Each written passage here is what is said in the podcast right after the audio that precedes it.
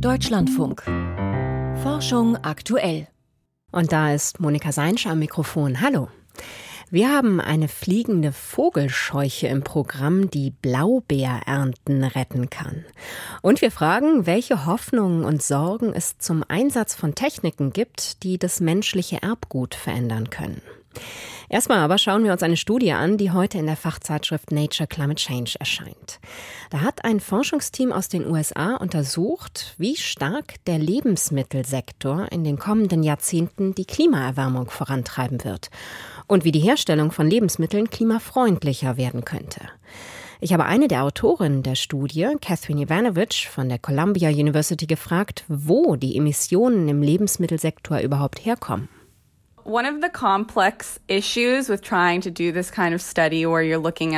Eines der komplexen Probleme beim Klimaeinfluss des Lebensmittelsektors ist, dass während der landwirtschaftlichen Produktion, beim Transport und auch im Supermarkt eine ganze Reihe verschiedener Treibhausgase freigesetzt werden. Dazu gehört Kohlendioxid, aber auch Methan und die Stickstoffmonoxid, also Lachgas. Um den kompletten Einfluss dieser Emissionen zu verstehen, haben wir die Erwärmung, die mit jedem einzelnen dieser Treibhausgasen einhergeht, bis zum Ende des Jahrhunderts modelliert. Bisherige Studien haben dagegen mit CO2-Äquivalenten gearbeitet, bei der die Klimawirkung verschiedener Treibhausgase in die Treibhauswirkung von CO2 umgerechnet wird. Aber diese Herangehensweise hat ihre Haken, denn sie kann keine sich verändernden Emissionen im Laufe der Zeit berücksichtigen. Zur Frage, wo all diese Stoffe herkommen, da ist erstmal der Stromverbrauch, etwa durch die Lichter auf der Farm oder den Betrieb der Maschinen. Sie brauchen Treibstoff für die Traktoren und so weiter. Methanemissionen kommen von der Fermentation im Kuhmagen, also einfach ausgedrückt von den pupsenden Rindern.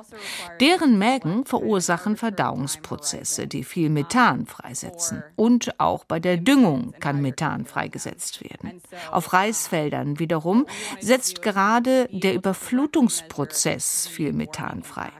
Für die Lachgasemissionen ist ebenfalls das Düngemanagement verantwortlich, aber auch die Pestizidbehandlung auf den Feldern.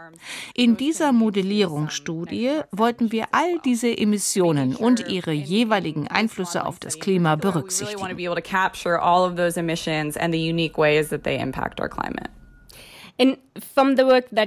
Wie stark beeinflussen all diese Prozesse das Klima? Right. So in aggregate, these processes have a very strong influence on our climate and Zusammen haben diese Prozesse einen sehr starken Effekt auf das Klima und besonders auf die zukünftige Erwärmung des Planeten. Selbst wenn wir von einem relativ geringen Bevölkerungswachstum ausgehen, zeigt unser Computermodell, dass allein der Lebensmittelsektor die globalen Temperaturen bis zum Jahr 2100 um zusätzliche 0,7 Grad Celsius ansteigen lässt.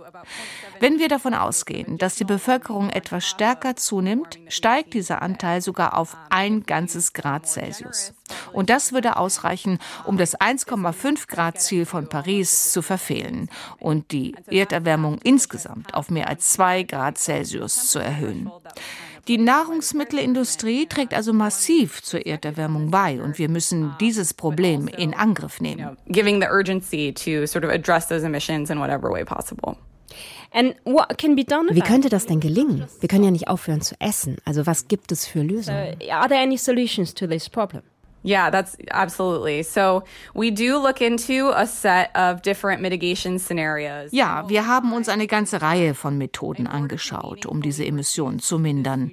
Wir brauchen Veränderungen sowohl auf der Angebots- als auch auf der Nachfrageseite. Zum Beispiel haben wir untersucht, wie viele Emissionen durch Änderungen bei der Produktion der Lebensmittel eingespart werden könnten. Durch ein anderes Düngemittelmanagement etwa oder den Verstärkten verstärkten Einsatz von erneuerbaren Energien für die Produktion, die Verarbeitung und den Transport.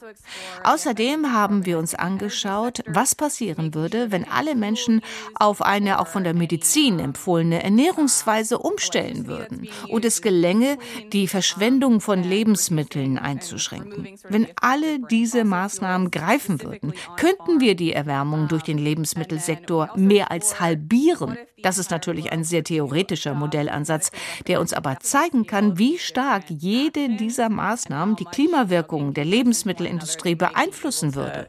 Provide these kind of climate benefits. And what kind of um, was für eine Ernährungsweise wäre das? Weniger Fleisch? Would that be less meat or? Yeah, so the diet that we looked at is coming from the Harvard Medical School. Ja, die Ernährungsweise, die wir uns angeschaut haben, wurde von der Harvard Medical School entwickelt. Sie empfiehlt in erster Linie eine reduzierte Aufnahme von tierischen Eiweißen. Von der medizinischen Seite aus würde eine solche Diät kritischen Cholesterinwerten entgegenwirken und den Anteil ballaststoffreicher Nahrung erhöhen. In unseren Ergebnissen sehen wir, dass der größte Teil der vom Lebensmittelsektor verursachten Erwärmung von der Produktion einiger weniger Nahrungsmittelgruppen ausgelöst wird, und zwar vom Fleisch von Wiederkäuern, die viel Methan ausstoßen, von Reis, von Milchprodukten und dem Fleisch von anderen Tieren. Eine Umstellung der Ernährung auf weniger tierische Produkte würde also sowohl der Gesundheit als auch dem Klima helfen.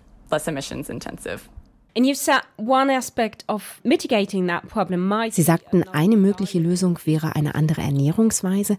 Was gäbe es denn noch zu tun, etwa bei der Produktion der Lebensmittel? We looked just at, you know, what are the potential methods that could reduce emissions from Wir haben nur untersucht, wie sich die Emissionen bei den Lebensmittelgruppen senken lassen, die das Klima am stärksten belasten. Beim Fleisch und bei Milchprodukten würden zum Beispiel ein anderes Düngemanagement helfen, sowie eine Umstellung des Futters für die Tiere. Und auch bei der Reisproduktion gibt es alternative Methoden, die die Methanemissionen aus den überschwemmten Feldern deutlich reduzieren.